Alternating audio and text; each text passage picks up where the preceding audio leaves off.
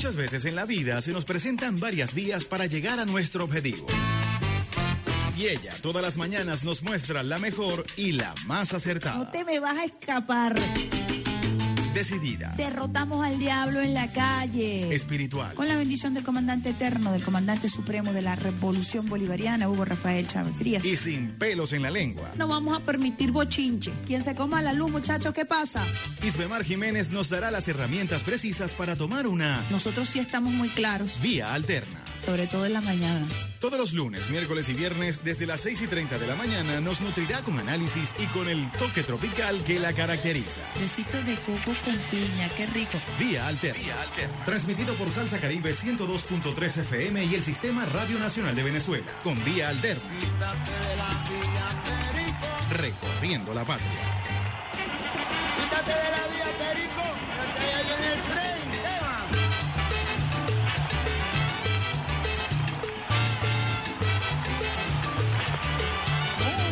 buenos días, usuarios y usuarias del Sistema Radio Nacional de Venezuela en Caracas 91.1, RNB Informativa 102 103.9, activa de frente, primer canal juvenil de la Revolución Bolivariana. Sal- saludando a la gente de Salsa Caribe 102.3 FM toda la gente de Alba Ciudad que hasta ahora se está conectando con nosotros en esta, la mejor vía de todas tus mañanas, hoy lunes 7 de febrero del año 2022. Arrancamos con el pie izquierdo, la mano en el corazón, inicio de semana, mes de febrero, en la consola.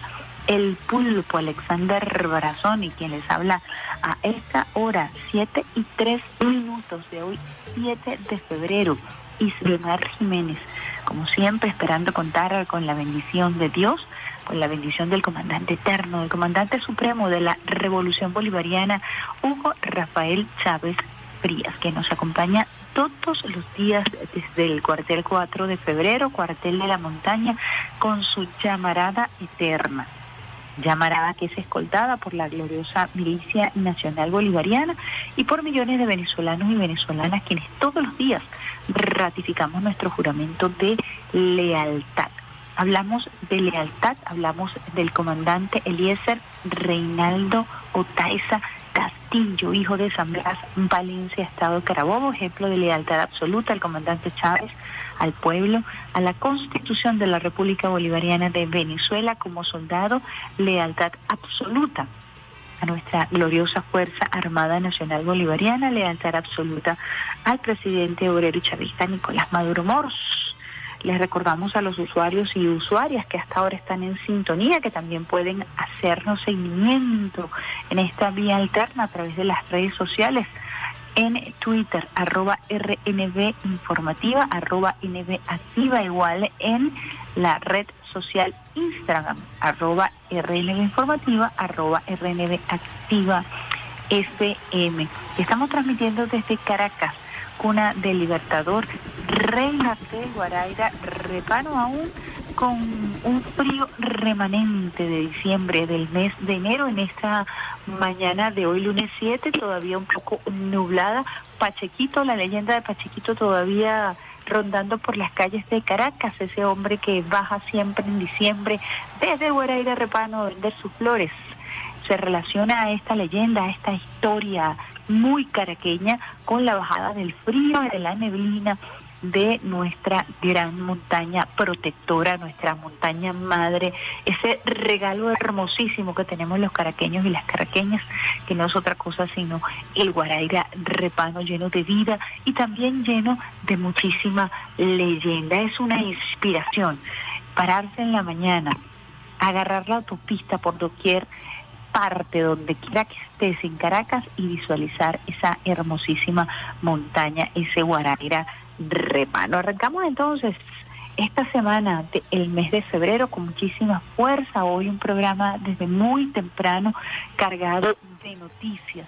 Quería arrancar el día de hoy recordando a un gigante a quien se considera aún el mejor intérprete del reggae en el mundo.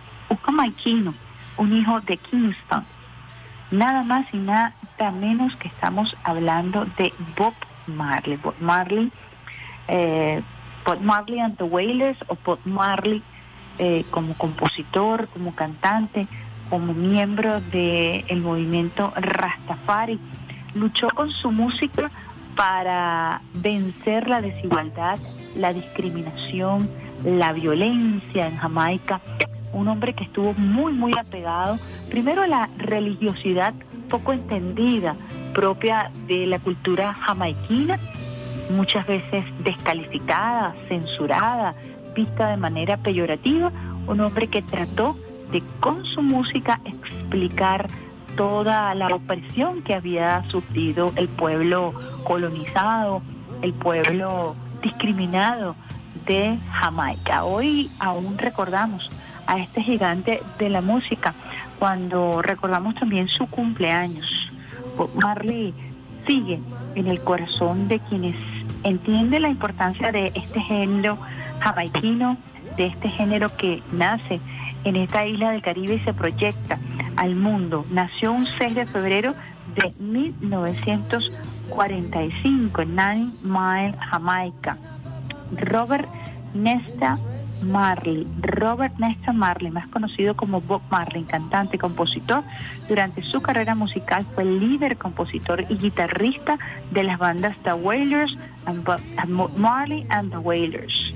Importante eh, siempre recordar la lucha que a través de su música buscó y trató de posicionar. Hoy por hoy sigue sonando como el más el máximo representante de este género de Jamaica, tratando siempre a través de su música de explicar su movimiento religioso que también tenía una gran connotación política para el momento, porque como les dije se dedicó a explicar los orígenes y las raíces de su cultura pero también habló de la violencia, de la discriminación, de la persecución, de la opresión de los pueblos que de una u otra manera fueron invadidos, colonizados y, luego oprimidos. Así que hay toda una historia muy interesante.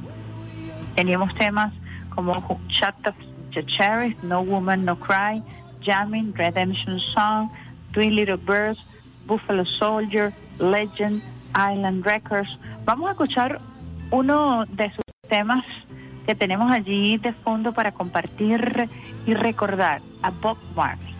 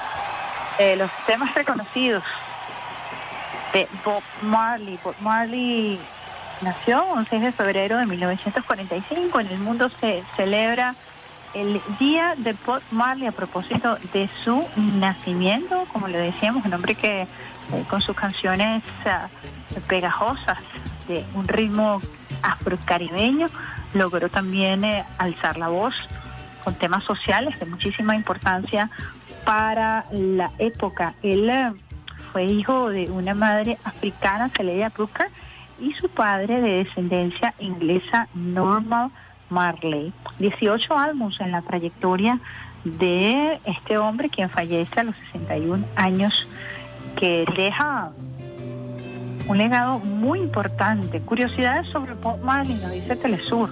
Sufrió rechazo social por ser mulato, hijo de madre negra y padre blanco. De pequeño podía leer la mano de las personas y casi siempre tenía éxito en sus predicciones, nos indica acá Telesur. El nombre de Top Gun no fue solo por el sello discográfico de Bob Marley and the Wailers, sino que era un apodo por su fuerza física en referencia a una piedra volcánica o gon volcánico. Bob es considerado el representante espiritual del rastafarismo, considerado una religión, un movimiento sociocultural, un orden o estilo de vida con principios y normas de convivencia en contra de las imposiciones y de las injusticias. A los 21 años vivió en Delaware, Estados Unidos, por poco tiempo trabajó en una fábrica de Chrysler y fue ayudante en un laboratorio. El título verdadero de la canción Shot the Sheriff, Shot the Police, eh, era Shot the Police, pero prefirió no colocarlo de esa forma para evitar represalias. Quienes lo conocieron asegura que Bob era un estupendo jugador de fútbol profesional y de ping pong. El tema No Woman No Cry es usado como canción de cuna en varias partes del mundo. Recibió la medalla de la paz la Organización de las Naciones Unidas en 1978 para lograr que en uno de sus conciertos se dieran la mano el primer ministro Michael Manley y su mayor opositor Edgar Siga. Parte entonces de esta hermosa trayectoria, una trayectoria de vida con sus altas y bajas, pero un referente indiscutible este género musical. Así que el día de ayer, 6 de febrero, celebramos el día de Bob y quería compartirlo con ustedes para arrancar con este swing caribeño, con este swing jamaiquino, con este swing de reggae. Eh, yo, logré, yo logré tener eh, toda la colección eh, decidí en un hermoso paquete que me regalaron y de verdad que la cuidé muchísimo. Un día me la robaron del, del carro me abrieron el carro y me robaron toda la colección de Bob Marley.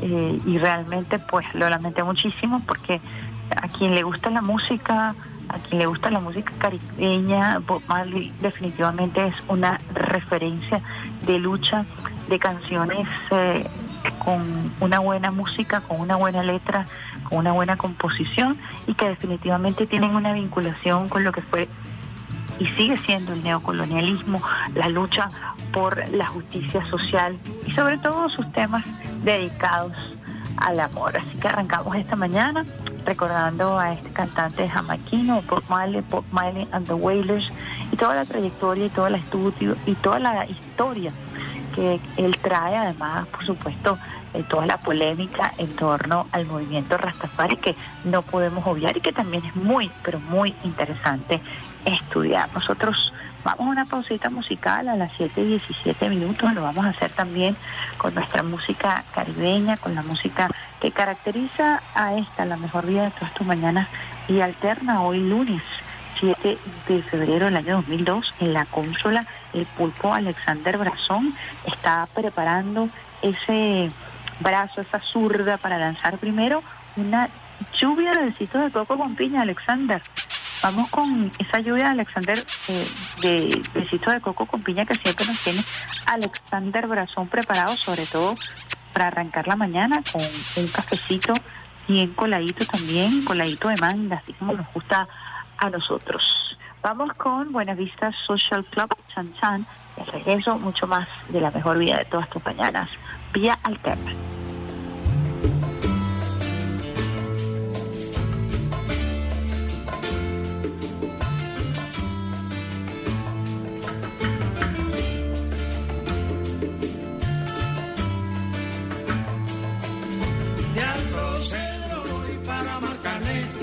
poco a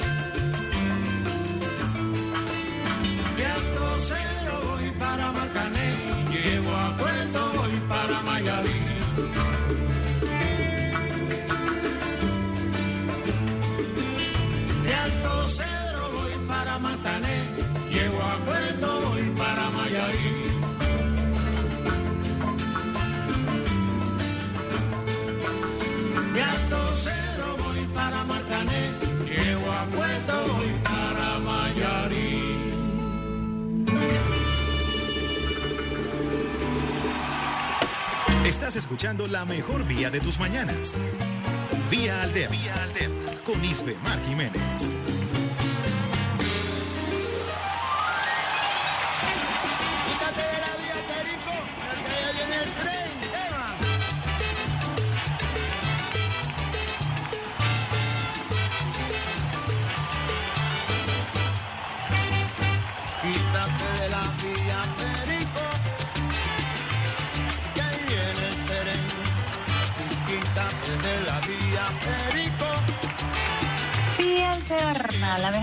todas sus mañanas. Eh, buena música, mejor información, arrancando la mañana con el pie izquierdo. Hermano en el corazón desde bien tempranito, a través de todo el Sistema Radio Nacional de Venezuela, a través de Salta Caribe, Alba Ciudad, abrazándote a través de las ondas hercianas en todo el territorio nacional. Saludamos a la gente de Guadualito, que hasta ahora está en sintonía de vía alterna a través del Sistema Radio Nacional de Venezuela. En minutos se va a estar conectando también explosiva desde Santa Bárbara de Barinas, por mencionar algunos lugares desde donde nos están escuchando. Los acompañamos a través de las ondas hercianas, a través del Sistema Radio Nacional de Venezuela. Alexander Garazón, pulsando allí en la consola, quien les habla hasta Mar Jiménez. Por allí también arribó Miguel Garrido, nuestro operador de guardia de esta semana cafecito bien colado, me dice que están a tiro, que ya ahí se tomaron dos buenas tazas de café, ese cafecito que hace eh, Barazón directamente desde el oriente venezolano. Y nosotros aquí acompañándoles a ustedes con ese extraordinario tema Chan Chan, de mis favoritos, como dicen ahora del mundo mundial, con Buenavista Social Club, un patrimonio realmente cultural de la humanidad Buenavista Social Club y todo lo que representa la conservación del son cubano como una raíz fundamental, primero de nuestro Caribe, y luego el son se convierte en uno de los elementos base para la conformación de la salsa conjuntamente con la bomba, la plena y el jazz latino de los Estados Unidos. Son quizás los géneros más, más potentes, eh, sin embargo hay muchísimos otros géneros más eh, que se desprenden precisamente de toda la cultura afrocaribeña de nuestro Caribe hermoso que se extiende no solamente por América Latina, sino por el mundo. Así que honores a nuestra gente de Buenavista Social Club y ese tema extraordinario, Chan Chan. Hablando de América Latina, Ayer nos hicieron llegar un importantísimo comunicado que comparto con ustedes, usuarios y usuarias, para que estén bien informados de lo que está ocurriendo en nuestra queridísima Centroamérica. Ministro de Relaciones Exteriores de la República de Nicaragua protestó formalmente por la violación al espacio marítimo nicaragüense. El ministro de Relaciones Exteriores de la República de Nicaragua, Denis Moncada, expresó la más enérgica protesta por la violación al espacio marítimo nicaragüense por parte de buques militares artillados de la Fuerza Naval de El Salvador. En un mensaje dirigido a la ministra de Relaciones Exteriores de la República de El Salvador, Alexandra Gil, el ministro resaltó la República de Nicaragua rechaza enérgicamente la violación de su soberanía por parte de la República de El Salvador y reafirma Nicaragua es respetuosa del derecho internacional y así lo ha demostrado históricamente acatando las resoluciones de la Corte Internacional de Justicia sobre varios asuntos, especialmente aquellos relativos a la definición de sus espacios limítrofes, tanto en el Mar Caribe como en el Océano Pacífico. El espacio marítimo nicaragüense incursionaron, incursionaron dos buques militares artillados de la Fuerza Naval de El Salvador, el primero de ellos a las 4.45 horas del día 4 de febrero del 2022, el segundo a las 13.01, situación que se reiteró con la incursión de un buque militar artillado identificado como PC-01,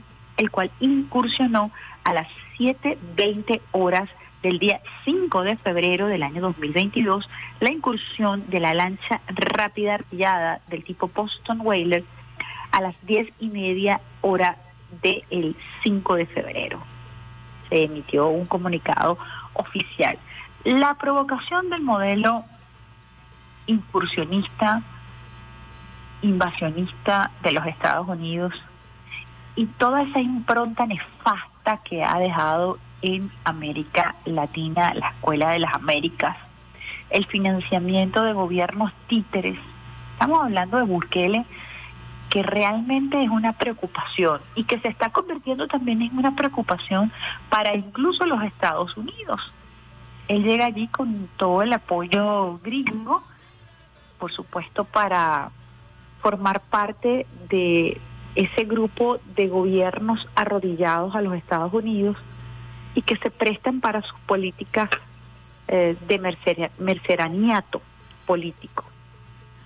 Eh, Bukele ha sido un irrespetuoso con las instituciones de su país, al punto que sin ningún tipo de institucionalidad, de, de- de apoyo constitucional, disolvió el Congreso, en fin, hay toda una realidad de la cual nosotros obviamente somos respetuosos, pero que nos hace estar en estado de alerta con la adrenalina millón a propósito de, primero, el marketing político como sustitución de la praxis política, que no es otra cosa sino la articulación entre estados luego de generarse un pacto social.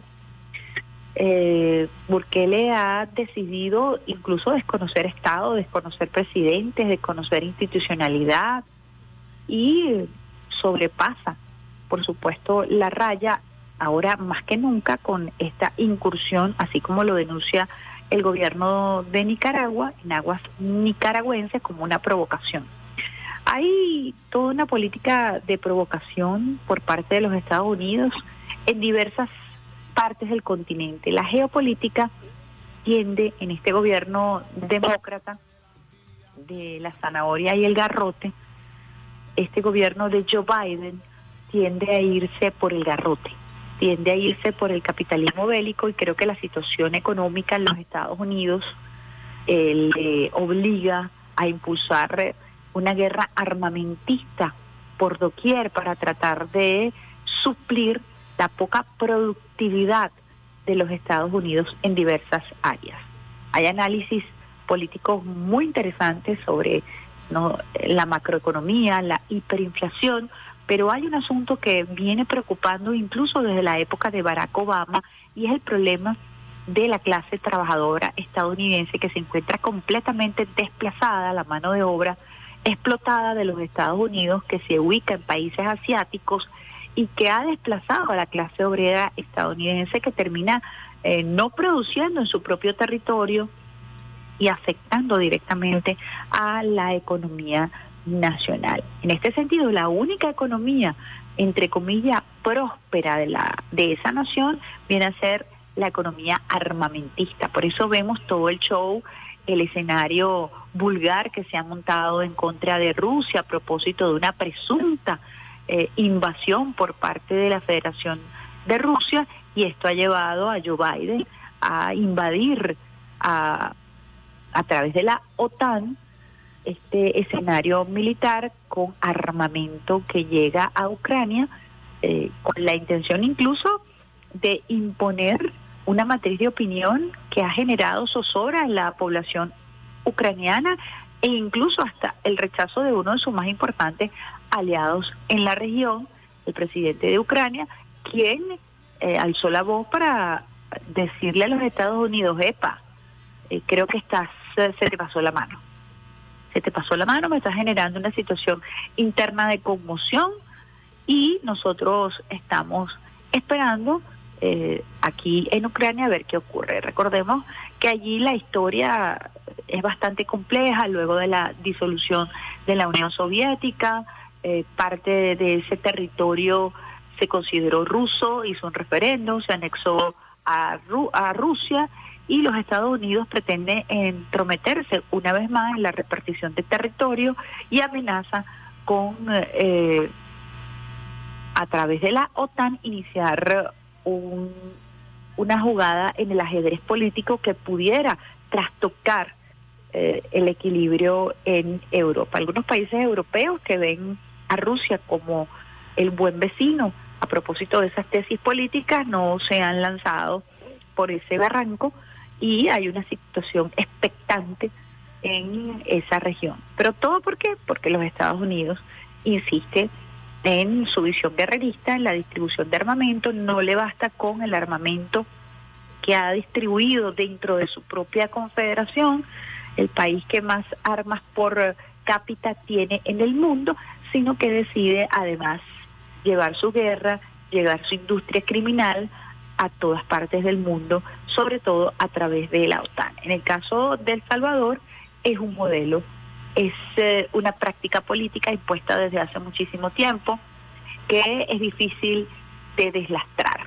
Y por eso la provocación de este personaje que además le gusta estar siempre en el ojo del huracán, a este personaje que le gusta estar siempre eh, como primera plana, buscando atención, tiene como una falta de atención y resuelve los problemas internos a través de las redes sociales, a través de las matrices, con un juego bastante macabro y bastante peligroso. Es la postura de Nicaragua, la compartimos con ustedes cuando son las 7 y 33 minutos.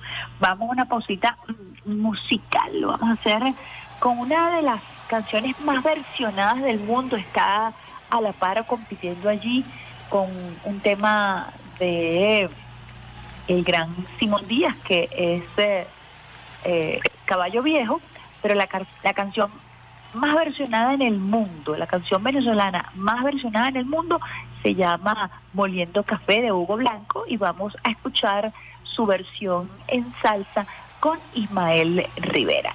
Ya regresamos.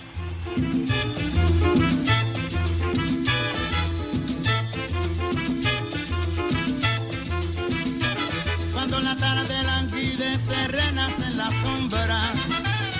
Y que tú los cafetales vuelven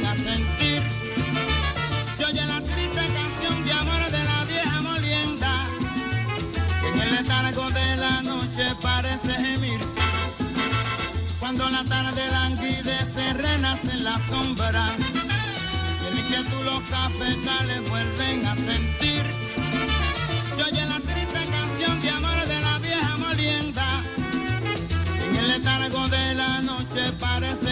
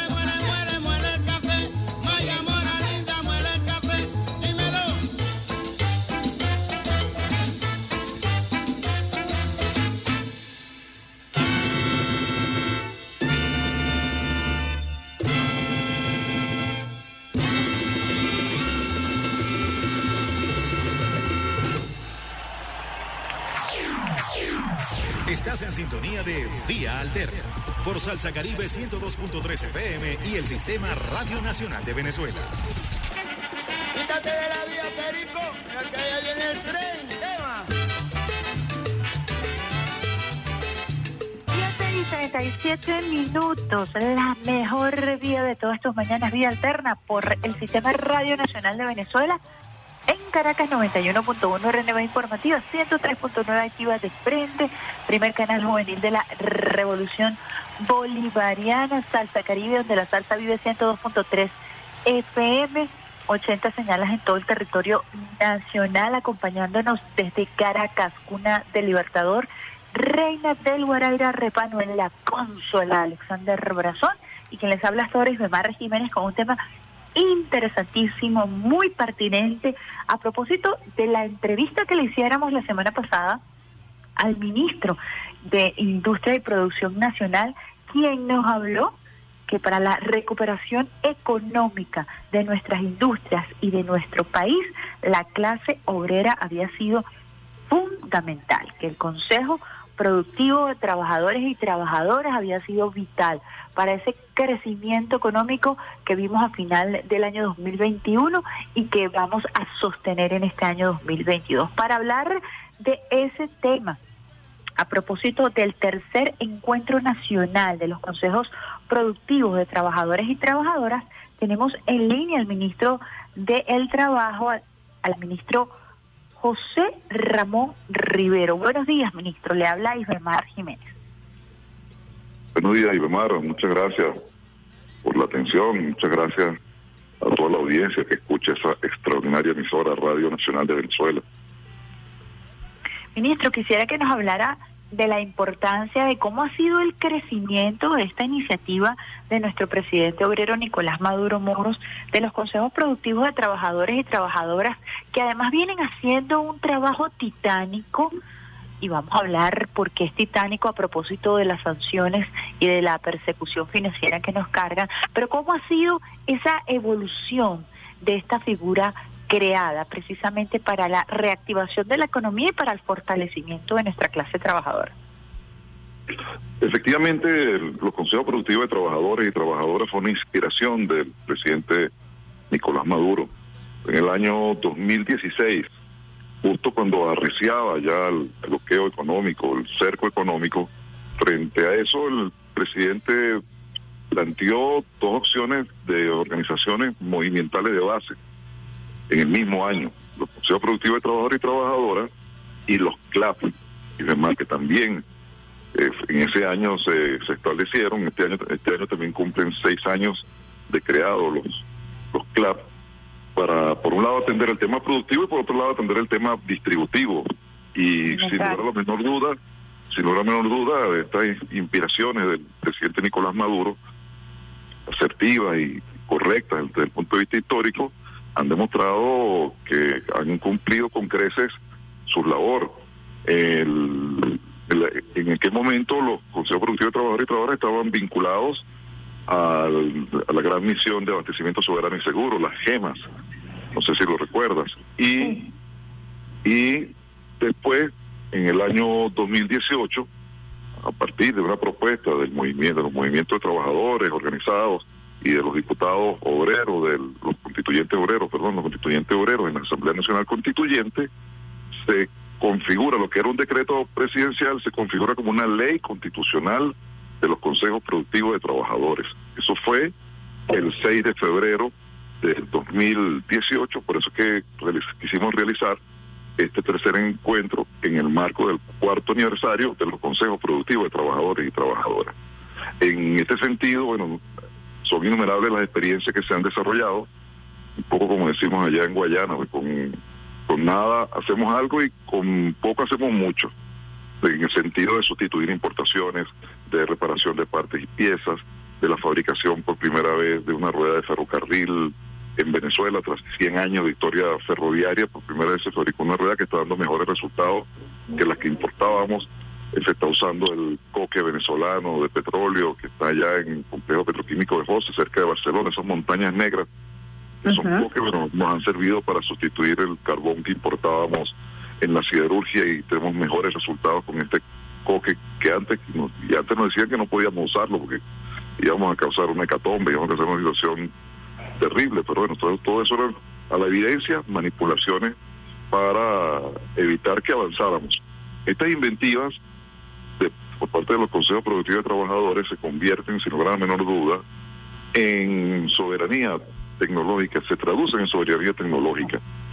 El cerco nos ha obligado a usar los productos que están a nuestra disposición. En el caso de los de cementeras, hicieron, esto es, esto es verdad heroico, hicieron 150 ensayos, y para sustituir el saco que era importado y que ya no nos lo vendían más. Aún teniendo los reales no, no los querían vender y después de 150 ensayos lograron generar un saco para el cemento que además de eso rinde mejor, rinde y tiene mejores consistencia y mejor comportamiento y protege más el cemento que el que teníamos antes. Cuando se Eh, refiere al saco, es el, envo- el envoltorio del cemento que tiene que tener unas características eh, particulares para que el cemento no se dañe. Sería bueno explicarle eso a los usuarios. Recuerda que el saco antes era de era una especie de papel muy duro, de varias Sí. capas, y ese, ese papel muy duro, de esa, característica era importado, no teníamos en el país cómo fabricarlo. Y bueno, nos bloquearon, no, no, no- no querían vender la industria cementera, y entonces se decidió usar lo que tenemos a la disposición, un material de propileno, pero hubo que hacer 150 ensayos, bueno, porque el primero para, para, para de- definir cuánto era el espesor del, del- de, la, la lámina, cuánto era la densidad, el tema que tenía que ser corrugado, porque los sacos iniciales se deslizaban en la paleta y las paletas no se podían armar. Y entonces, bueno, hubo que imprimirle un corrugado al, al, al saco y teníamos un saco que sale mucho más económico que el que importábamos antes, tiene mayores condiciones de resistencia y protege mejor el cemento de la humedad. Es un salto Usted que viene de, de esas luchas, y, y es emocionante escuchar porque pudiera ser incluso hasta banal para quienes desconocen el tema, pero la importancia del envoltorio del cemento, imagínese por todo lo que usted está narrando, hasta el tema de distribución, pero también para proteger la, constitución del cemento, para que no se dañe el cemento eh, en ese proceso de distribución. Eh, ¿Cuántas experiencias que te- eh, se han registrado de manera palpable que pudiera usted compartir con nosotros? ¿Las tienen registradas? ¿Las tienen organizadas? A propósito de medir el impacto que ha tenido la organización de la clase trabajadora a través de estos consejos productivos. Ese es parte de los desafíos que tenemos ahora y por eso eh, en algunos sitios hemos promovido relaciones entre los consejos productivos de trabajadores y, las- y las universidades. Vemos que los sistemas universitarios venezolanos, el sistema público universitario venezolano, nos puede ayudar muchísimo en el tema de la sistematización, en el tema de, de lo que se desarrolla empíricamente por la inventiva y, el instinto de la clase trabajadora, pueda ser convertido en tesis de grado, pueda tener un contenido científico, lo que Académico. de manera empírica, un contenido académico que permite incluso servir para otras experiencias en otros sitios, otras referencias. Soñamos con generar un gran banco de, de tesis de grado, documentos, de paper, para que cualquiera pueda usarlo en otras partes. En Sidor, por ejemplo, se fabricó una boquilla para que antes era importada y que y más bien todavía nos deben unos reales que, se pagaron por esa boquilla y nunca nos las consignaron ni nos devolvieron los reales en medio del bloqueo. Pero bueno, eso no fue impedimento y logramos fabricar acero líquido para Barranquilla gracias a que los trabajadores desarrollaron una boquilla, desarrollaron una parte para los contactores. En fin, hay todo un despliegue importante. Se sustituyó el yeso, el yeso que antes era importado en la industria cementera también. Ahora se está trabajando en una mina de, de yeso en Sucre. Eh, la- los refractarios, los refractarios, refractarios es transversal a toda la industria importante para tanto para la ¿Qué industria son los refractarios para que para que los usuarios y usuarias entiendan? El yeso se entiende, algunos de estos elementos que usted está explicando, pero los refractarios es importante para ir construyendo nuestro discurso, así como el presidente Chávez decía que había que aprender en materia petrolera. Yo creo que es importante aprender en materia de soberanía tecnológica y el esfuerzo que ha hecho la, la clase obrera con detalles a lo mejor pequeños, pero que son fundamentales para movilizar toda una industria. Sí, el refractario es el material que impide que una temperatura alta dañe el recubrimiento metálico. Entonces, bueno, se, se le genera un recubrimiento con refractario que soporta mayores temperaturas para que las estructuras metálicas no se deterioren ni, ni no pierdan sus propiedades eh, físicas y mecánicas. El, el refractario son ladrillos o son como los ladrillos que se usan para las chimeneas, que la gente usa para las parrillas, para las parrillas, Que contienen el calor, que contienen el calor. Eh, Eso se usa en toda la industria que, que tiene que ver con procesos de alta temperatura, tanto en forma de ladrillo como en forma de pasta, en forma de, de, de- líquido. Y eso lo estamos creando aquí. Muchachos, estamos haciendo tal vez de los refractarios más resistentes, con mejores propiedades que se haya hecho en la historia de Venezuela.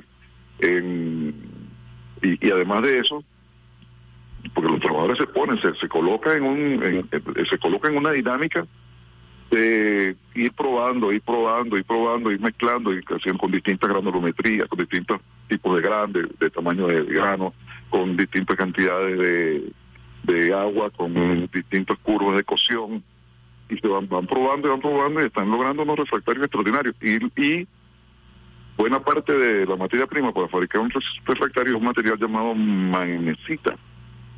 Y nosotros importamos la magnesita. Importamos la ¿Y magnesita, con- condenados. Bueno, conseguimos una mina de magnesita en Margarita, en Ma- en Margarita, una mina de magnesita que nos está permitiendo, eh, después de un proceso muy sencillo, sustituir es la magnesita que estamos importando. Realmente son son esfuerzos, son esfuerzos que vienen siendo, o sea, afortunadamente ahí, ahí el compañero Tarela Isami, con toda la industria de la Corporación Venezolana de Guayana, los gerentes, los gerentes que están al frente de la, de la Corporación de de Guayana, la Corporación del Cemento y otras corporaciones ayudan. Pues parte importante del éxito, y esto, es- esto es una reflexión que sirve para, para todo lo que estamos al frente de instituciones. Si el que está al frente de la institución está convencido de que tiene que dirigir esta institución con la clase trabajadora, con los trabajadores los trabajadores organizados, es mucho más sencillo. Nosotros hemos tenido experiencias muy malas donde los presidentes en el pasado no, no entendían la- que los trabajadores quieren participar, los trabajadores quieren tener un rol protagónico en, en lo que es la planificación, la ejecución, y cuando no dejaban que eso pasara, bueno, había enfrentamientos. Y normalmente el que el que pierde es el presidente, porque al final de cuentas, bueno, el movimiento prevalece, los trabajadores se quedan ahí. Eh, es parte de las reflexiones que hacíamos este fin de semana. Hoy en día, ah, hoy en día, gracias a la experiencia de bloqueo, es mucho más fácil. Tenemos una gran cantidad de presidentes al frente de empresas que comprenden y estimulan, como el caso de Pequiven, que de verdad que incluso también ha incorporado trabajar y trabajar, que viene de la base a las gerencias, a las conducciones en la junta directiva. Tenemos distintas experiencias de empoderamiento de los trabajadores de los procesos productivos, así como los consejos comunales se empoderan de los procesos dentro de sus comunidades. Hoy en día hay un avance sustancial de empoderamiento, participación protagónica de los trabajadores y trabajadoras en la gestión directa de las empresas. Ha habido una matriz de opinión que ha satanizado a la clase obrera venezolana y en general al trabajador. Yo la veo desde dos per- perspectivas. Primero, que el trabajador venezolano no está en capacidad de levantar la industria petrolera, no está en capacidad de levantar la las industrias básicas porque no está formado, porque aquí la meritocracia se fue de- del país. Y lo otro es que todo lo que toca la clase obrera lo destroza. Yo quisiera que usted nos hablara claramente acerca de estas dos eh, visiones peyorativas acerca del poder de la clase trabajadora. Bueno, efectivamente ha habido experiencias que, que no han sido buenas. Ha habido experiencias, por ejemplo, que no comprenden que el- la administración de una empresa no es solamente lo operativo. Por eso que nosotros hemos venido insistiendo, una de nuestras tesis más, más importantes, creo, es que los trabajadores tenemos que comprender que lo administrativo también pesa. Porque puede, puede haber un esfuerzo muy grande lo operativo, pero sin una mala venta, una mala compra, puede dar el traste con el esfuerzo de los trabajadores en lo operativo.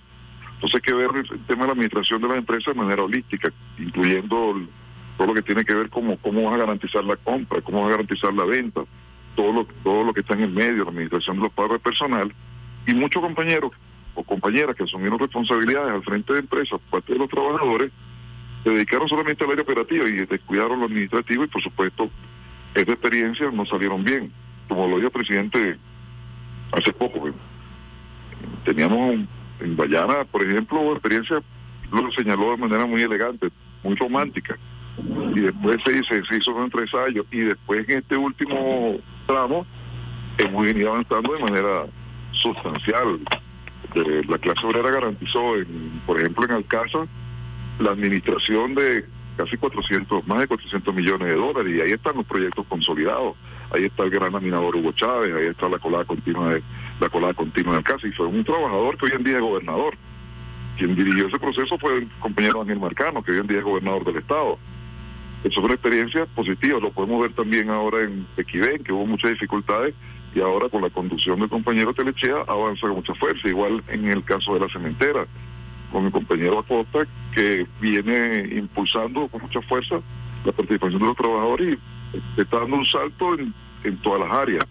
Entonces, hoy por hoy, podemos decir, sin temor a equivocarnos, que hay experiencias en sectores importantes de la economía venezolana, del área productiva venezolana, que, que dan cuenta de lo importante y demuestran lo exitoso que es desarrollar experiencias donde hay un protagonismo profundo y extenso por parte de la clase trabajadora en el área productiva y en el área administrativa. Hay una universidad de los trabajadores. Ese proyecto se ha podido arrancar, se ha podido impulsar a propósito de esa sistematización de las experiencias que usted mencionaba empíricas de los trabajadores, pero que ya además se han convertido, utilizando términos jurídicos, en una jurisprudencia, en una trayectoria eh, a partir del año 2015, 2016 hasta este año 2022, hay todo un acumulado de experiencia, mm, pudiéramos indicar eh, robinsonianas de ensayo y error, que han terminado eh, convirtiéndose en experiencias, como usted lo acaba de explicar, eh, palpables, ¿no? Para la productividad del país. Sí, la Universidad, la Universidad Bolivariana de los Trabajadores, Jesús Rivero, en honor a ese gran pedagogo de los métodos de reflexión y acción, Jesús Rivero, el, viene funcionando y, y muy bien. Y son de los que más han avanzado en el tema de la sistematización de experiencias y además, en el caso particular de ellos, no solamente generan acreditación de saberes, no solamente generan acreditación de saberes, sino que también generan organización, ayudan a la organización de los trabajadores y las trabajadoras. Eh, han, jugado un papel muy importante también en la elaboración teórica de, de que tenemos que avanzar hacia un sistema nacional de producción de bienes y servicios y de justa distribución. Eh, han venido planteando también desde el punto de vista teórico el desarrollo que el desarrollo de la acreditación de los saberes. Eh, son los pioneros en el tema de la acreditación de los saberes, han jugado un papel importante. Pero todavía es es parte de lo que tenemos que reconocer, porque esto es un proceso que se va desarrollando de manera desigual y combinada. Nosotros todavía estamos pendientes de, de generar ese gran banco de datos, es parte de los retos que tenemos, y en el Ministerio estamos, em- estamos empeñados, estamos empeñados en lograr generar un gran ba- banco de datos de todas estas experiencias, porque al final de cuentas, y demás, esto es, es- los trabajadores están haciendo ciencia de una forma, pues falta es darle el formato, el- darle la, la forma que nos permita que cualquier eh, proceso en otra parte del país o del mundo pueda utilizarlo. El, es parte de, los- de los desafíos, parte de los planteamientos que salieron en este tercer congreso, que es verdad que tercer en- encuentro, perdón, este tercer encuentro nacional, que de verdad que yo le agradezco, quiero aprovechar la oportunidad, y permíteme, Luis Gemar, de ¿Cómo agradecer no? la participación de el ministro, participó el ministro José Gregorio Biomorgi, participó también el ministro de, de Planificación, el compañero Ricardo Menéndez, participó por la Milicia Nacional el general de división José Gregorio Méndez Graterol, y también participó eh, un compañero que estuvo al principio, un compañero que estuvo vinculado al surgimiento de los consejos productivos de trabajadores por la vía de la milicia, por la vía del GEMAS, que es el ministro de Alimentación, Carlos Leal Tellería. Participaron una ponencia y todo tenía un hilo conductor, un poco lo que tú decías al principio, el hilo conductor de la necesidad de que los trabajadores y trabajadoras, necesidad histórica para la construcción del socialismo, para que haya, pueda haber socialismo, tiene que haber una participación protagónica de los trabajadores y trabajadoras en el hecho productivo, porque si no, no vamos a tener doliente en la producción.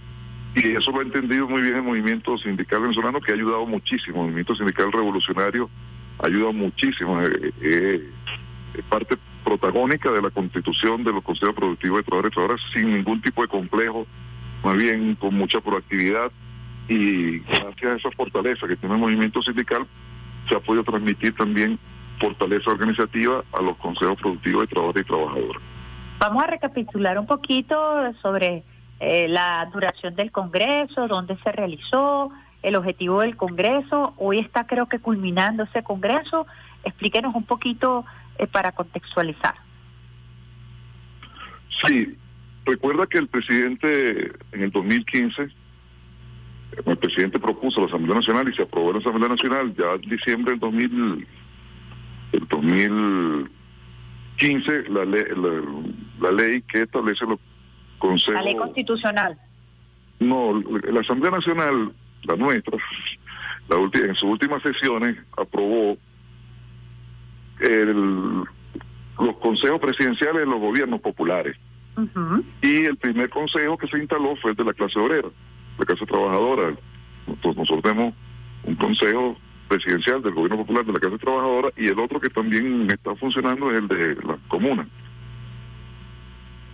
Ese consejo se estableció una agenda de 10 puntos, no sé si, los oyentes lo recuerdan, una agenda de 10 puntos que el primero de mayo del año pasado el, presidente marcó cin- cuatro, cinco puntos, el tema del ingreso, el tema de los emprendedores, el tema de los de los contratos colectivos, las, las, las- prestaciones sociales, eh, estableció una agenda. Y ese consejo, los trabajadores fueron proponiendo otros puntos, y entre esos el sexto punto es el de los consejos productivos de trabajadores y trabajadoras, que, que hemos venido desarrollando a lo largo de este año como consejo. Y el consejo, bueno, decidió que vamos a organizar este, este evento y lo organizamos que coincidiera con el aniversario de la ley constitucional.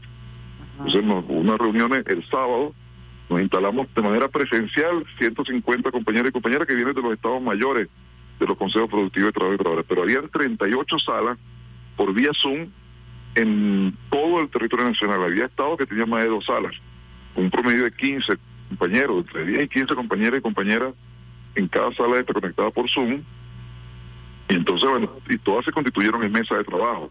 Había mesas aquí en Caracas de manera presencial, pero había mesas funcionando en, el resto del país. Y ayer en la tarde, que fue que el día que concluimos, ayer en la tarde eh, se consignaron todas las conclusiones y recomendaciones que surgieron de esas mesas. En este momento estamos sistematizando las mismas porque bueno tenemos la aspiración de entregárselo hoy mismo en la tarde al compañero presidente obrero Nicolás Maduro. Eh, esa es nuestra Aspiración. aspiración.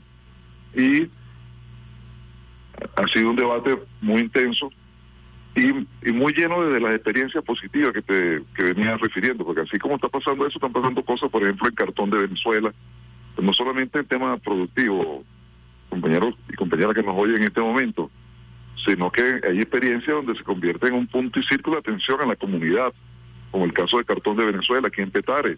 El Cartón de Venezuela no solamente está fabricando cartón corrugado y papel para empaque, está, también se están ayudando al Domingo Luciani, en acuerdo con el Domingo Luciani, que es un hospital del Seguro Social, para la reparación de camas hospitalarias, las dejan como nuevas, esas camas que estaban ahí arrumadas, que no había forma de, de- de- de que se reparara, pues no había forma, no había manera desde el punto de vista administrativo. Bueno, los compañeros con, de, de Cartón de Venezuela, aquí en Petare, con su experiencia y con la experticia técnica que tienen, las reparan ¿no? y, y las dejan como nuevas y remar. Y también Hay están tanto que contar. Hay in- tanto que incu- contar. incubadoras, está reparando las incubadoras para los neonatos, para los recién nacidos. Y además de eso, eh, no es solamente, bueno, que, que- que los compañeros trabajadores son, bueno, lo, lo hacen eh, sino que hay una relación simbiótica, porque los trabajadores y trabajadoras entonces tienen atención directa en el Domingo Luciani. En un acuerdo bueno, para acabar con, ese tipo de esquemas que usábamos nosotros antes, que era parte, que fue parte de, una de, una de una manipulación del movimiento de trabajadores y que bueno nos, nos empeñamos en el tema del HCM y que a la larga se demostró que eso no funcionaba para nosotros ahora hay una relación simbiótica extraordinaria hermosa entre el Hospital Domingo Luciani y Cartón de Venezuela donde bueno no solamente están reparando sino que también están ayudando en rehabilitación de, de algunas obras internas como traumatología en fin estamos eh, y así como esa experiencia, hay otras tantas en el resto del país. Solamente por mencionar una. Fíjese, ministro, estamos conversando con el ministro de Trabajo, José Ramón Rivero, a propósito del tercer encuentro nacional de los consejos productivos de trabajadores y trabajadoras y a propósito del aporte de la clase obrera a todo lo que ha sido este proceso de crecimiento económico que hemos experimentado desde el último eh, semestre del año 2021 y que se impulsa para este 2022. Hay un tema que pudiera sonar paradójico y es el tema de las reivindicaciones eh, para los trabajadores y las trabajadoras. Creo que por primera vez se está viendo de manera holística con este ejemplo que usted está dando a propósito del intercambio entre los eh, trabajadores de cartones de Venezuela y el Domingo Luciani. El presidente ha sido enfático en el, en el mejoramiento eh, del estado de bienestar de la clase obrera, que por supuesto incluye el salario, pero que va mucho más allá del salario. ¿Qué se ha venido planteando en este Congreso de Trabajadores y Trabajadoras entendiendo esa instrucción que ha dado el presidente y ese reconocimiento del primer mandatario venezolano de reivindicar eh, el salario de los trabajadores y las trabajadoras. Este encuentro, este encuentro nacional, este tercer encuentro nacional, porque el compañero Piñata hizo dos, hizo dos, los dos años anteriores, este se concentró en lo productivo, porque bueno, los consejos productivos de trabajadores no se pueden involucrar en los temas sindicales. Hay un, hay un respeto al tema del área sindical, que son los que tienen que asumir la defensa de los derechos colectivos e individuales de los trabajadores y. Eso está establecido por ley. Y en la ley constitucional está claramente establecido, porque si no sería como injerencia, sería como que un, es, como la, libertad, la libertad, sí, la libertad sindical que está garantizada en el país sería como un acto de injerencia que está prohibido incluso constitucionalmente. El, con las organizaciones sindicales hemos ido avanzando, hemos ido discutiendo convenios colectivos que han ido mejorando el ingreso, no en los niveles que nosotros quisiéramos ni que el presidente quiere. Si hay un compañero preocupado por el tema del, del ingreso de los trabajadores el presidente y permanentemente, bueno, se están buscando fórmulas y mecanismos. Actualmente, el año pasado, bueno, la dinámica fue atender la situación hasta donde se podía, porque es una realidad económica que nos limita, por la vía del carnet de la parte, por los bonos, por la vía de la asignación de los bonos. Y este año, bueno, el presidente tiene, tiene entre, como se dice popularmente, entre ceja y ceja, atender de manera estratégica el tema salarial es parte de los desafíos que tenemos actualmente. Nosotros acabamos de instalar la convención colectiva de los educadores. Mañana el miércoles vamos a instalar la revisión de algunas cláusulas económicas del sector de los trabajadores de, la salud.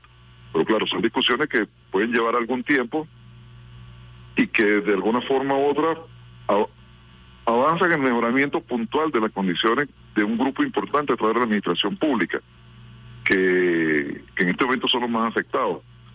es importante que la que la comunidad sepa, que los quienes nos escuchan sepan, que ahorita en Venezuela no es que el tema salarial no se ha mejorado, se ha mejorado en algunos sectores y en algunos sectores se ha mejorado de manera importante. En el caso del sector privado, en los trabajadores del sector privado, producto de la de la estrategia económica del gobierno nacional, el sector privado ha mejorado de forma importante y los trabajadores del sector privado están ahorita, bueno, están, en, por decirlo de manera, un segmento, un segmento más alto de las remuneraciones del país. Luego están otros segmentos que son las industrias estratégicas, que son las industrias nuestras, en PDVSA, la empresa Guayana, Cementera, Pequirén, o Corpolé, por, mencionar algunas, la misma CanTV, que están en mucho mejores condiciones que la administración pública no están en las condiciones que nosotros quisiéramos. Eh, tenemos que decirlo de manera responsable. Nosotros queremos retornar al estado, de, a, la situación de reivindicación. no, no, usamos mucho ese término, sino queremos retornar a la situación revolucionaria que nos llevó el comandante Chávez. Y queremos también reivindicar a la administración pública, que son ahorita, junto con los pensionados, y los jubilados de los sectores que están más complicados desde el punto de vista del ingreso salarial y que el gobierno ha venido atendiendo a través del sistema patria. Eh, eh, con la mejoración, con la, con la mejora de la situación económica del país, esperamos poder atender esto.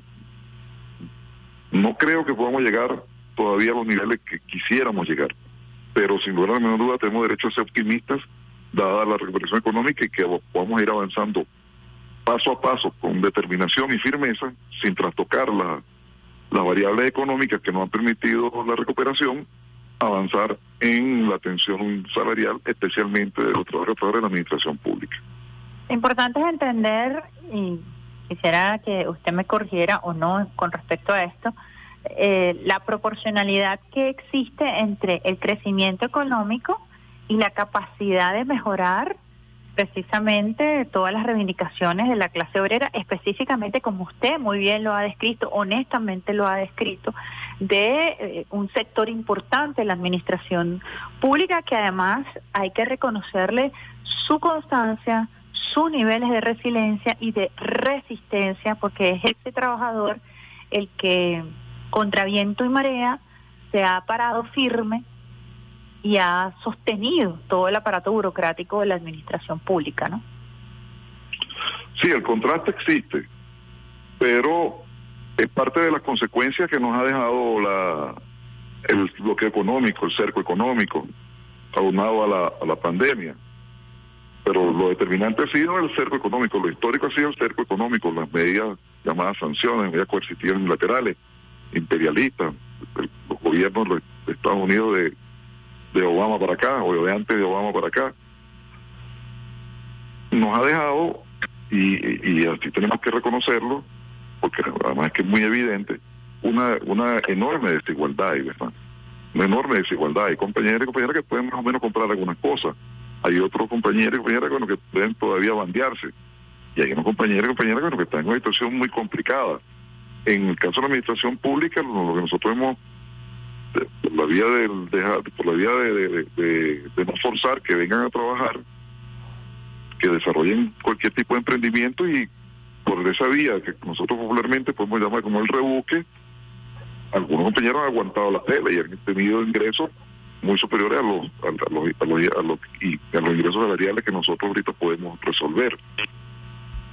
Ahora bien dicho eso hay una perspectiva positiva y además que no solamente aparte de la perspectiva, nunca fueron abandonados, siempre hubo un gobierno protegiendo a este, a este otros sectores por la vía de los bonos de la patria, por la vía de la atención específica a las familias más vulnerables.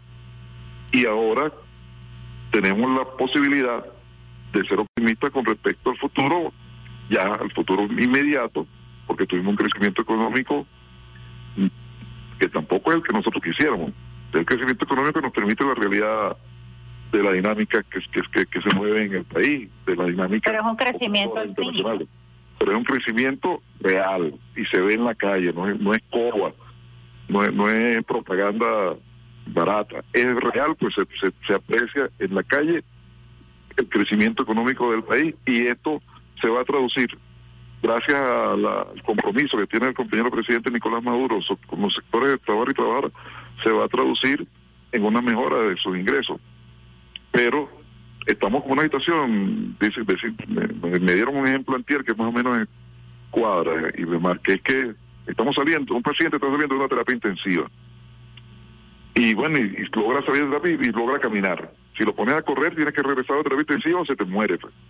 Entonces tenemos que ir con, con mucha firmeza avanzando en la recuperación de los ingresos salariales de los trabajadores, como lo ha planteado el presidente Nicolás Maduro, sin trastocar, como ya lo señalé, las variables macroeconómicas que nos han permitido esta recuperación, porque bueno, sería sería retroceder a un esquema inflacionario o sería retroceder a un esquema de, debilidad en la, en la paridad económica, en la paridad monetaria de, del país. Ministro, ya para culminar, quisiera que le enviara un mensaje a la clase obrera a los trabajadores y las trabajadoras que en medio del bloqueo, de la persecución, eh, han estado firmes, han utilizado su inventiva, su creatividad para mm, llevar adelante estos proyectos interesantísimos que han aportado a la productividad del país, aquel trabajador que ha resistido, ha aguantado y que ha dado la cara, además, por el Estado venezolano. Sí, a mi compañero de clase yo le digo, que sigamos confiando en la revolución, que solamente en la revolución podremos resolver la reivindicación histórica que es la soberanía nacional, porque sin soberanía nacional no puede haber otras reivindicaciones, ya lo vivimos en el pasado. Solamente el gobierno revolucionario y que encabeza el compañero Nicolás Maduro nos va a garantizar nuestras reivindicaciones históricas y nuestras reivindicaciones económicas. Y ya lo estamos viendo. Y al pueblo, al resto del de tus compatriotas, compañeros, compañeras, tengan la plena seguridad que en las vigorosas manos de la clase obrera no se perderá la patria y que mantendremos viva la llama eterna del legado de nuestro comandante supremo Hugo Chávez. Tengan esa plena seguridad, hoy más que nunca, que tenemos derecho a ver el futuro con optimismo. Muchas gracias, Guillermo. Muchísimas gracias, ministro, de verdad, por su tiempo, por su disposición, por esta conversación eh, tan nutritiva que nos ha brindado a través del Sistema Radio Nacional de Venezuela, Salsa Caribe y todas las emisoras aliadas que hasta ahora se están conectando. José Ramón Rivero, ministro del Trabajo, muchísimas gracias por compartir con Vía Alterna. Estábamos entonces en esa conversación muy interesante, muy franca, muy honesta a propósito del tema de los trabajadores, el tercer encuentro nacional de consejos productivos de trabajadores y trabajadoras y una conversación sumamente franca acerca de los aportes interesantísimos y además relevantes de la clase trabajadora para la recuperación económica, los desafíos y los retos a propósito de las reivindicaciones de nuestra clase obrera. Vamos a una pausita musical a esta hora, lo vamos a hacer con Sansón Batalla, un tema sabroso, Nacho Sanabria y su orquesta.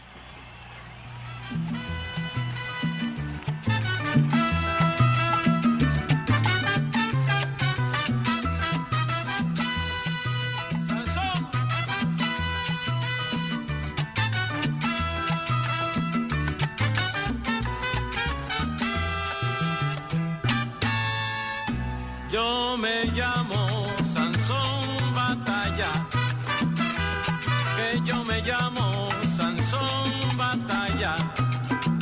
a contar un cuento, chisme déjalo adentro, no te aguanto ni una más.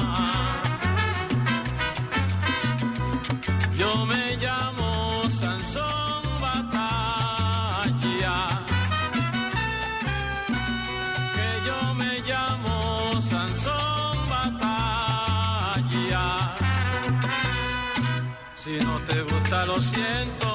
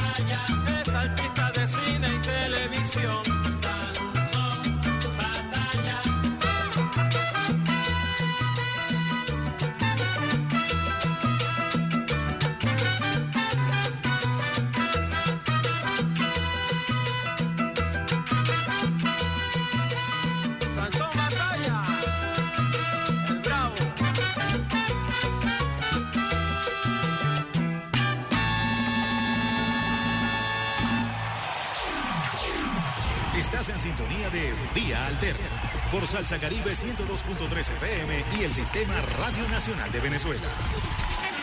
Quítate de la vía, Perico, porque allá viene el tren.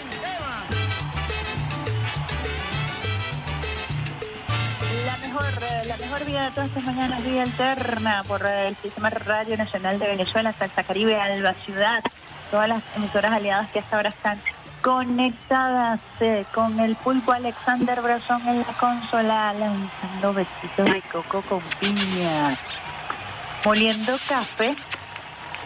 Nosotros teníamos a un operador locutor, que molía café en la cabina, Omaña, ¿verdad? De los Omaña, de la familia de los Omaña. Llegaba con su eh, moledora de café tostado y a tomar café recién hecho, recién pasado por la moledora de café, en manguita, sabrosito. El café en Radio Nacional de Venezuela es toda una tradición. Que les habla esta hora es Mar Jiménez. Vamos a conversar sobre dos operaciones que se están ejecutando en este momento en el territorio nacional para garantizar la integridad de nuestra patria, la seguridad y defensa de la nación a través de la corresponsabilidad establecida en todos los temas de seguridad de esta constitución del año 1999, uno de los aportes más importantes, más relevantes de nuestra constitución es precisamente el sentido de corresponsabilidad entre el pueblo civil y el pueblo armado. Ayer informaba el ministro de Interior y Justicia y Paz, el almirante en jefe Remigio Ceballos, sobre la ejecución de la operación Guaycaipuro 2 en Tejerías, despliegue que se ha venido eh, dando en las últimas horas en este sector de tejerías eh, para garantizar la paz, para mantener los espacios de vida. Ceballos eh, destacó a través de su cuenta en la red social Twitter que diversos cuerpos policiales del 6CPC y otros cuerpos especializados están tras la pista de grupos terroristas que pretenden apoderarse de ciertos territorios para generar zozobra, tráfico de armas, tráfico de personas, secuestros. Y esta operación Huaycaipuro 2 se está desplegando en este sector del estado Aragua precisamente para garantizar la paz. Ha estado en tendencia esta operación Huaycaipuro 2 eh, a propósito de estos grupos eh, o remanentes de grupos eh, al margen de la ley algunos con asesoría colombiana que han tratado de imponer una especie de paramilitarismo aquí en Venezuela y han recibido todo el peso de la ley. Otra operación que pareciera diferente pero que no lo es, porque tiene que ver con la soberanía también y tiene que ver con la erradicación total y absoluta de los tancol, de grupos eh, irregulares que pretenden trasladar la guerra de Colombia a nuestro territorio, a nuestro territorio sagrado. Aquí el Comando Estratégico Operacional ha dado una batalla durísima. Los componentes de nuestra gloriosa Fuerza Armada Nacional Bolivariana han venido desmantelando minas este fin de semana. Se dedicaron también a desmantelar minas ah, antipersonales que ah, fueron sembradas por estos grupos irregulares y que tanto daño le hacen a la población de nuestra Fuerza Armada y también de la población civil en el estado Apure. Hay todo un despliegue militar en nuestra frontera con Colombia, específicamente en el estado Apure, por una instrucción del comandante en jefe de la Fuerza Armada Nacional Bolivariana, el presidente Nicolás Maduro Moros, de erradicar a todos estos grupos irregulares que pretenden eh, traer la violencia de esa guerra civil colombiana que tiene más de 50 años y que no ha podido ser erradicada y que además ha sido incluso eh, inflamada por el imperio norteamericano y la incursión de bases militares en ese territorio, que lo que ha hecho es incendiar más el conflicto interno en esa nación. Ha sido contundente la actuación de nuestra Fuerza Armada Nacional Bolivariana, por eso saludamos a todos aquellos soldados y soldadas que hasta ahora están allí en Guarbalito, en sintonía del Sistema Radio Nacional de Venezuela, en el Alto Apure, desde donde se viene desarrollando este plan extraordinario para garantizar la seguridad de nuestro territorio, para garantizar la integridad de nuestro territorio, la paz, la convivencia de nuestros pueblos allí en esa zona fronteriza, evitar que se instaure en Venezuela eh, esa violencia, se han desmantelado cambuches de grupos irregulares, en fin, todo un trabajo de inteligencia, todo un trabajo de seguridad y defensa de la nación allí en el estado Apure para erradicar completamente. Es la instrucción que ha dado el presidente Nicolás Maduro Moros a los Tancol. Así que tanto esta operación que se viene ejecutando con la Fuerza Armada Nacional Bolivariana, con el Comando Estratégico Operacional en todo el territorio fronterizo, en este momento específicamente en el estado Apure, y la operación Guaycaipuro 2, que se eh, realizó este fin de semana en el sector tejerías tienen que ver precisamente con la erradicación de grupos de paracos, con la erradicación de grupos irregulares que pretenden llenar de zozobra a nuestra población, que pretenden sembrar terror en nuestra población y además obedecen a criterios de, de desmembramiento de nuestra institucionalidad e incluso de nuestra integridad territorial. Por eso es que ha sido contundente el accionar tanto de la operación Puro 2 como de esta operación que se viene realizando en el estado Apure. Así que nuestro reconocimiento a los soldados de la patria que hasta ahora están defendiendo nuestro territorio y a todos los cuerpos policiales que de una u otra manera están trabajando para evitar la zozobra que generan estos grupos que buscan apoderarse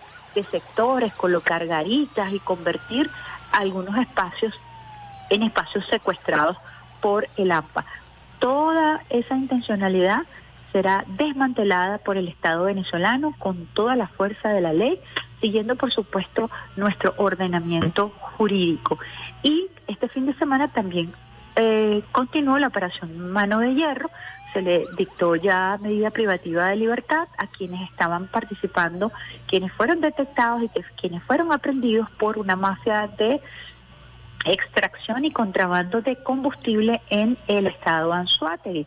También eh, fue sometido a la ley, a la justicia y a nuestros tribunales el sujeto que trató de incendiar los galpones del Consejo Nacional Electoral y se confirmó la medida de, em, de prisión a quienes eh, trataron de sabotear a nuestra industria petrolera por el famoso caso CECITCO. En fin, eh, la institucionalidad venezolana que ha venido eh, trabajando en función del ejemplo. Es muy importante eh, a nivel de contrato social, a nivel de conformación del Estado, todo lo que tiene que ver con la sanción a través de los organismos jurisdiccionales. Usted rompe la ley, usted debe ser castigado en el marco de la Constitución y de las leyes. Y eso es ejemplarizante. Debe ser un referente moral para quienes se desvían en el curso de la administración pública, para quienes se desvían en el trabajo, que en el, en el trabajo y en la responsabilidad de un funcionario público en cualquier nivel, desde el más alto hasta el más bajo, para erradicar esta nefasta práctica de corrupción que tanto daño le ha hecho a nuestro país. Debemos estar el ejemplo y aquí las instituciones deben tener mano de hierro la operación de hierro que ha sido instaurada, aplicada por el jefe de Estado para precisamente erradicar estos quistes nefastos que se convierten en metástasis y que tanto daño le hacen al Estado venezolano. Vamos a una pausita musical, Alexander Brazón, 8 y 28 minutos, eh, que nos toca por acá, creo que es Oscar de León, si no me equivoco. Ah, no, nos toca Juego 77. Pimaño, tema sabrosito para esta mañana, besitos de coco con piña, ya regresamos.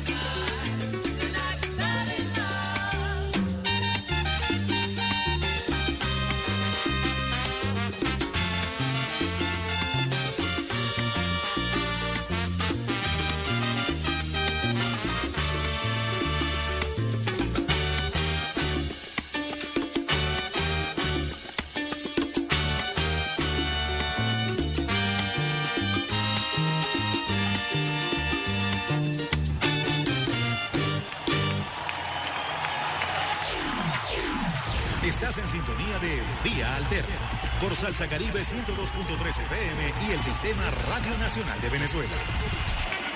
Quítate de la vía, Perico, que ya viene el tren. Eva.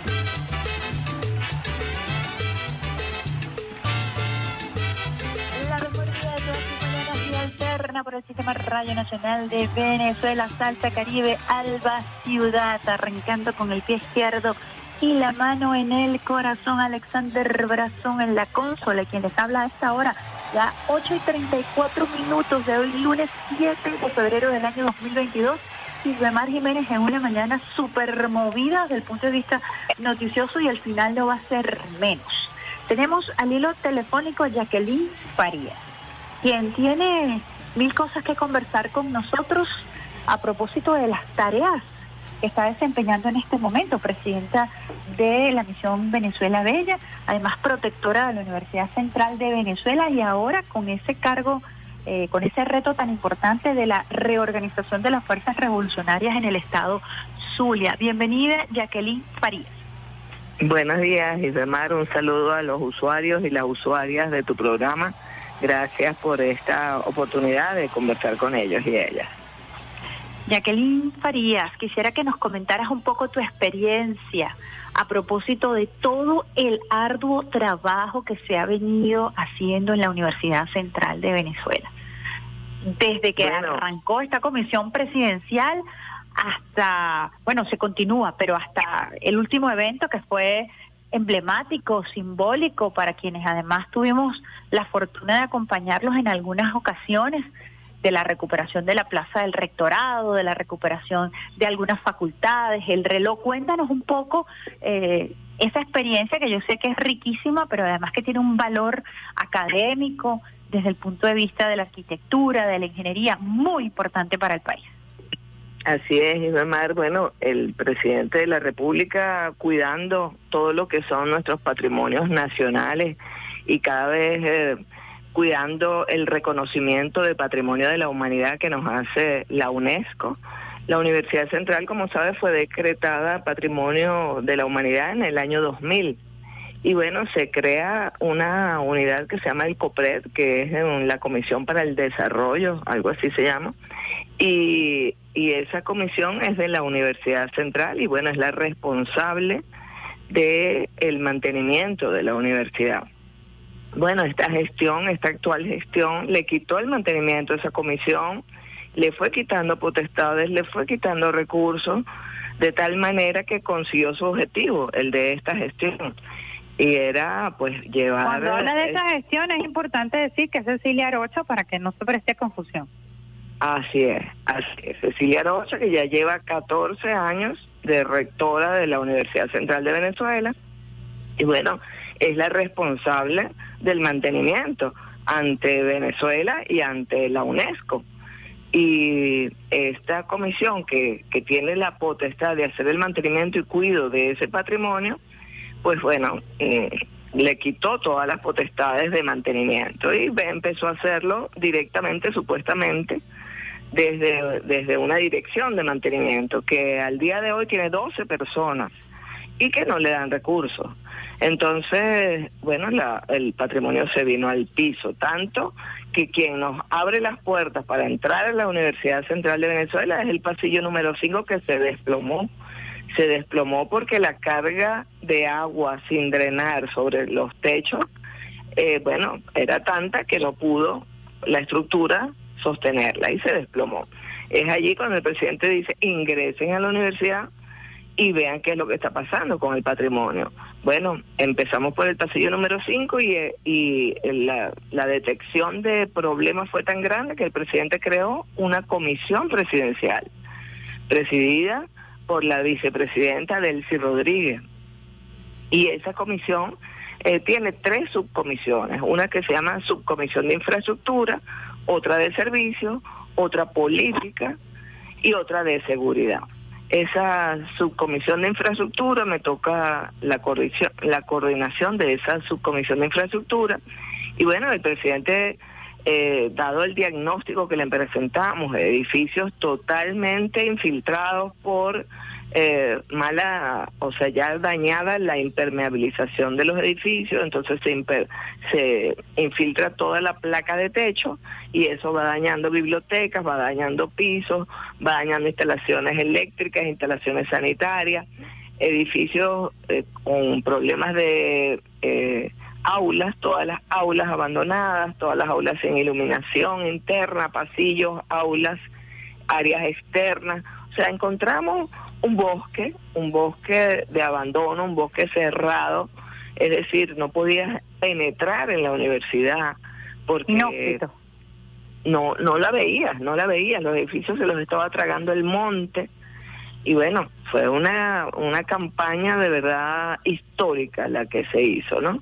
Una, una, tocamos entre varios, la Comisión de Servicios entró a desmalezar, a colocar iluminación en las calles, nosotros entramos a recuperar edificios, recuperar aulas, eh, impermeabilizar. Hemos impermeabilizado, desde mar, para que te des una idea, eh, como si hubiéramos impermeabilizado 14 eh, campos de fútbol. Eso quiere decir más de ciento y pico mil metros cuadrados de techo impermeabilizados, totalmente nuevo. O sea, levantamos todas esas capas de asfalto una tras otra, una tras otra, y llegamos al- a la losa de techo y la impermeabilizamos. Una impermeabilización totalmente nueva. 14 campos de fútbol. en los techos de la universidad, cumpliendo lo que exige eh, la UNESCO. Es la quinta fachada, o sea, no puedes poner un asfalto de color, no puedes, o sea, entonces tú ves la universidad de ahorita por arriba y, y ves una fachada blanca, que es la impermeabilización que hemos logrado. Luego, la iluminación, iluminación de todos los edificios, limpieza y recuperación de pupitres, todas las aulas, todas las tarimas, todas las pizarras. Hoy tenemos más de 480 aulas recuperadas. Eso da para alojar más de 19 mil estudiantes. Tenemos facultades totalmente terminadas, como arquitectura, por ejemplo, el edificio de arquitectura, que es como la obra insignia de eh, Carlos Raúl Villanueva, el, diseñador de la ciudad universitaria. La obra insignia está lista. O sea, nosotros ya tenemos todos los pisos iluminados, los ascensores funcionando, lo mismo fases totalmente lista, con ascensores funcionando, con pupitres, iluminación, tarimas, pizarra.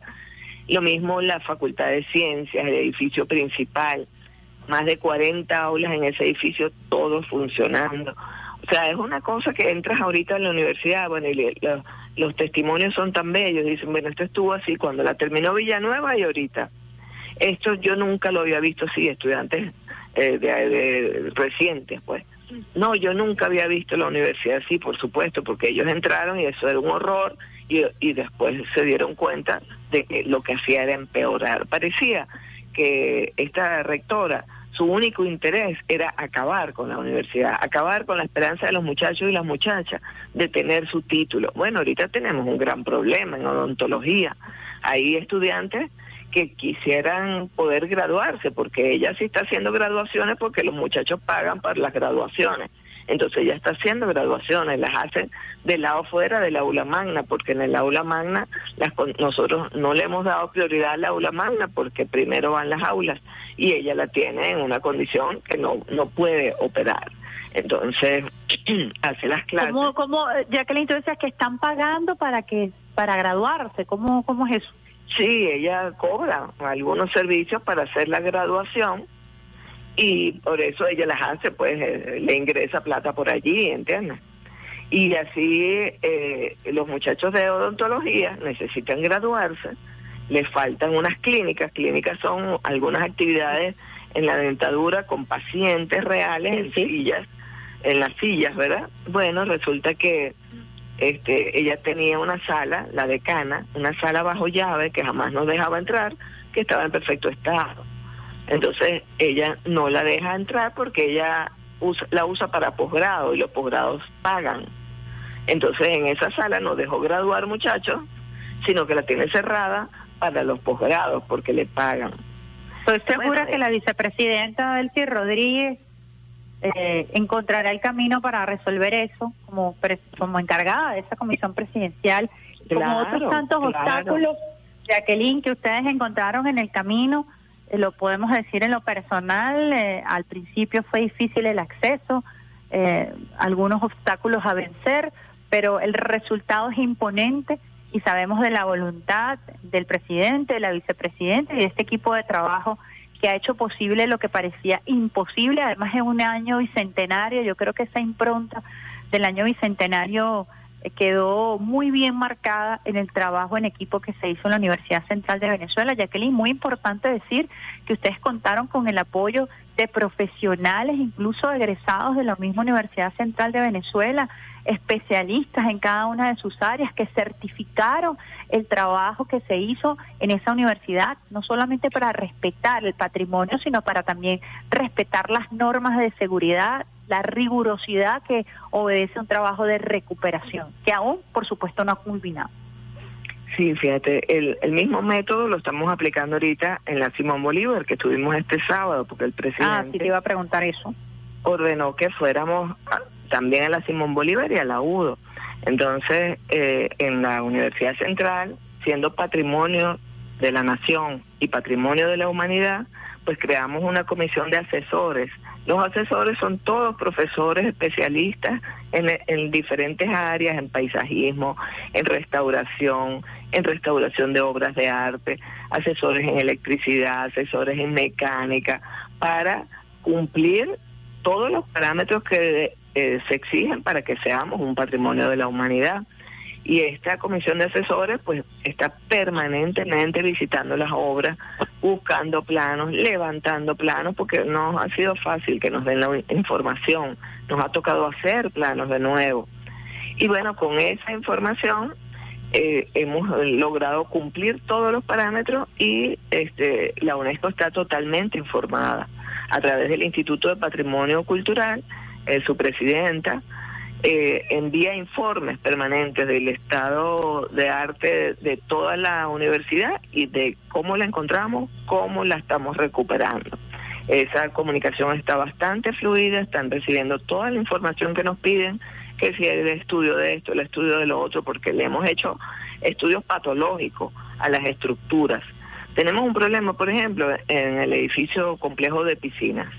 Nosotros ya recuperamos el gimnasio, la, la sala de, de tenis de mesa, ya recuperamos la de judo, ya recuperamos, bueno, casi todos los gimnasios de ese complejo, pero las piscinas no hemos podido recuperarlas.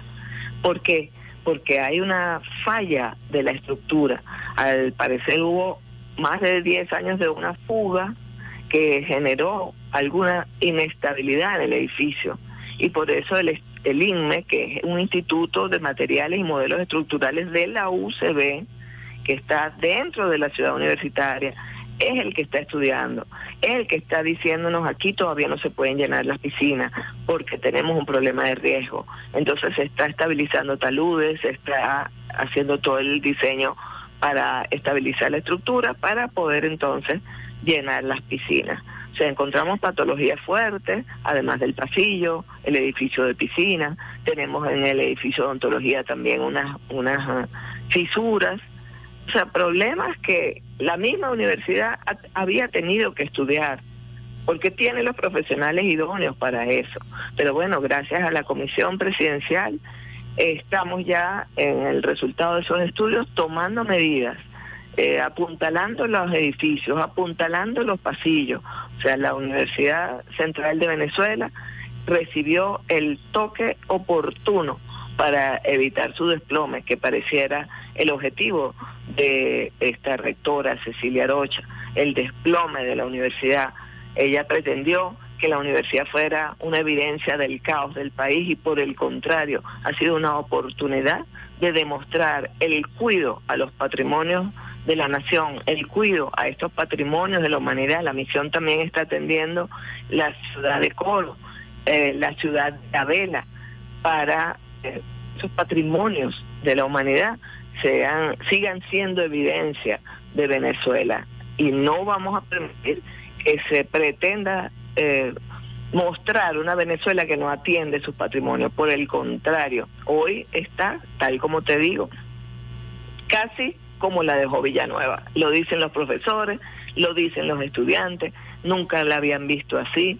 Una universidad que está eh, en franco proceso de recuperación. Abierta Jacqueline, para que ¿cuál la ha sido? rectora Sí, sí, abra las clases, es importante, Ifemar, Es importante. porque nosotros, nosotros estamos reparando eh, las edificaciones, pero la responsabilidad de dar las clases es de esa rectora, que tiene que abrir las clases para los estudiantes. Adelante.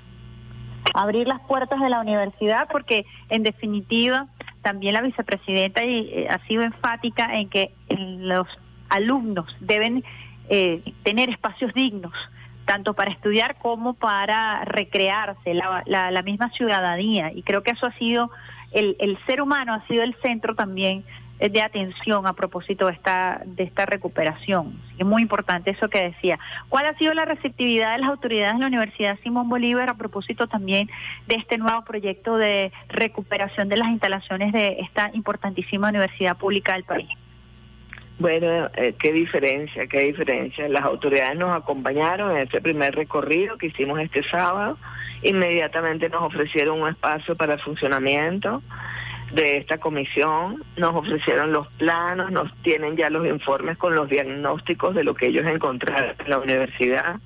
Bueno, ahí tienen dos comedores, funciona uno a medias, tienen un edificio de biblioteca totalmente cerrado porque la impermeabilización totalmente deteriorada y no puede funcionar la biblioteca, los libros están arrinconados hacia las paredes porque tienen una gran filtración, los edificios de aulas con filtraciones, sin iluminación, eh, las, eh, tú sabes, la Simón Bolívar se caracteriza por los bellísimos Por jardines.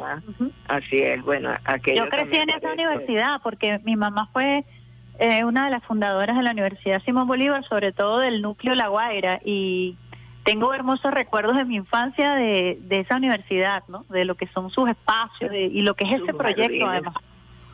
Así es, tienen una obra también que es patrimonio nacional, un jardín de, de Cruz 10. Pero está totalmente deteriorado ahorita, ¿no? Entonces, bueno, hicimos una lista de cosas, vamos a sentarnos en la oficina que nos están dando para darle prioridad. Eh, la vicepresidenta nos pide que de inmediato eh, todos los, los ministerios que tienen competencia, por ejemplo, Corpoelec tiene que entrar a ver de alta tensión que les ha dañado todos los equipos. Eh, Corpoelec debe entrar Barrio Nuevo, Barrio Tricolor, hacer el mismo proceso que hicimos en la central, abrir ese bosque, aunque ellos ya empezaron a trabajar, tienen 30 obreros y empezaron a trabajar, pero no tienen equipamiento de nada. Y, por eso, eh, a través de Barrio Nuevo, Barrio Tricolor, entrar con las maquinarias, empezar a, a desmalezar, empezar el, el proceso de impermeabilización, de iluminación, de recuperación de los frisos de las paredes. Fíjate, ellos empiezan clase hoy. El rector llamó a clases hoy en la Simón Bolívar y nos pidió trabajar junto al estudiantado. Ellos van a agarrar las mejores aulas y colocan allí las clases mientras nosotros vamos dando aula. Así que va a ser un trabajo acompañado con los estudiantes. Le pedimos que los estudiantes acompañen las obras, porque ahí se recibe eh, profesionales de ingeniería mecánica, preparan profesionales de ingeniería mecánica, de arquitectura. Bueno, esos estudiantes deben acompañar este proceso que va, va también a ocurrir en la Simón Bolívar. Asimismo, conversamos con el gobernador de Anzuategui para empezar el diagnóstico y me dijo, mira, yo llevo dos años trabajando en la UDO, eh, qué bueno que van a ir, necesito que se metan en los laboratorios, te voy a mandar todos los informes para eh, comenzar, bueno, un trabajo que ya él viene avanzando. Así que Ha sido hermoso el impulso que le ha dado el trabajo realizado por la Comisión Presidencial de la Universidad Central de Venezuela para que se contagie ese espíritu al resto de nuestras universidades públicas y podamos nosotros tener eh, esos espacios dignos de nuestros estudiantes y dignos de, nuestro país. Así es, y se buscaba que nuestro joven se fuera del país desesperado porque no puede seguir sus estudios, desesperado porque necesita graduarse. Y, y bueno, y, y se fue buscando que las universidades eh, eh, acabaran con la esperanza. Nuestro presidente oportunamente eh, crea la comisión presidencial para que nos metamos a, recuperar esa esperanza, a entregarles aulas dignas, a entregarles condiciones dignas para ese estudio, tanto a los profesores como a los estudiantes. Por ejemplo, en la Simón Bolívar, que es una universidad tan retirada para algunos, ¿verdad?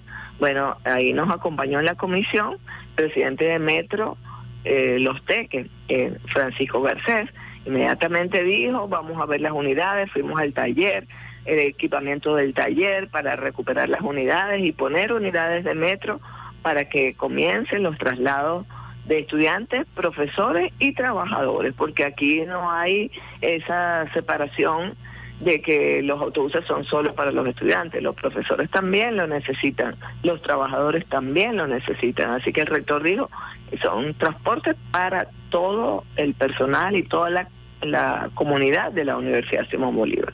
Bueno, Jacqueline, ya se nos acaba el tiempo. Misión Venezuela Bella, tres años. Creo que esta experiencia, como otras tantas, que tienen que ver con la desinfección, con la recuperación de espacios, están marcados en la R de Renacer, en la R Revolución.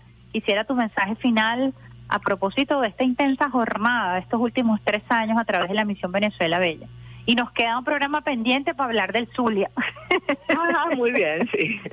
Bueno, y además decirte que el presidente nos abre las puertas de estas 3R.net es una nueva época de transición al socialismo. Se abren las puertas con mucha fuerza, con mucha eh, recuperación que se logró en el 2021, que le sentó las bases para que este 2022 tengamos los recursos para seguir avanzando, seguir diciendo que Venezuela es el espacio para las venezolanas, para los venezolanos, para todos aquellos hermanos y hermanas de otros países que siempre hemos recibido con los brazos abiertos y queremos dar las condiciones de trabajo, de estudio, del vivir viviendo que Chávez diseñó para este hermoso país. Así que eh, desde la misión Venezuela Bella, que es una creación de nuestro presidente Maduro y un deseo, su nombre mismo lo dice, Venezuela Bella, Bella, Bella, él lo dice así, eh, es- queremos darle ese nicho, ese espacio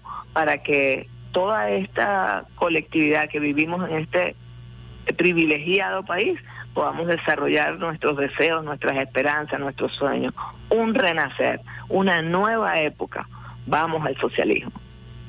Muchísimas gracias, Jacqueline Farías, presidenta de la Misión Venezuela Bella, protectora de la Universidad Central de Venezuela y encargada ahora de todo lo que es el proceso de reestructuración de las fuerzas revolucionarias en el Estado Zulia. Agradecido por todo el tiempo compartido durante esta mañana de hoy.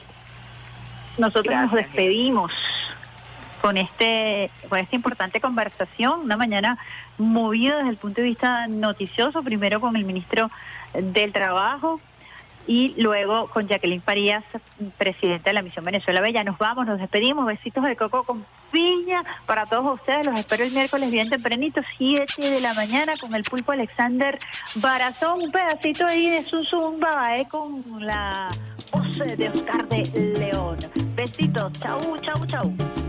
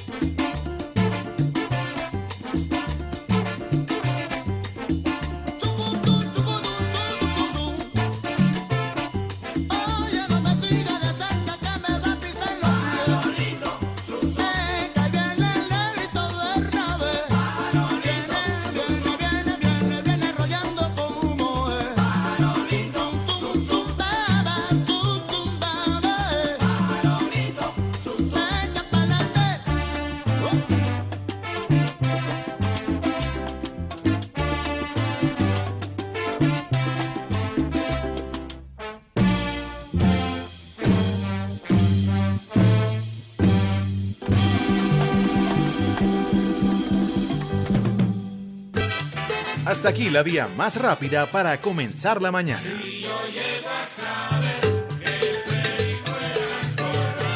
Esto fue Vía Alterna.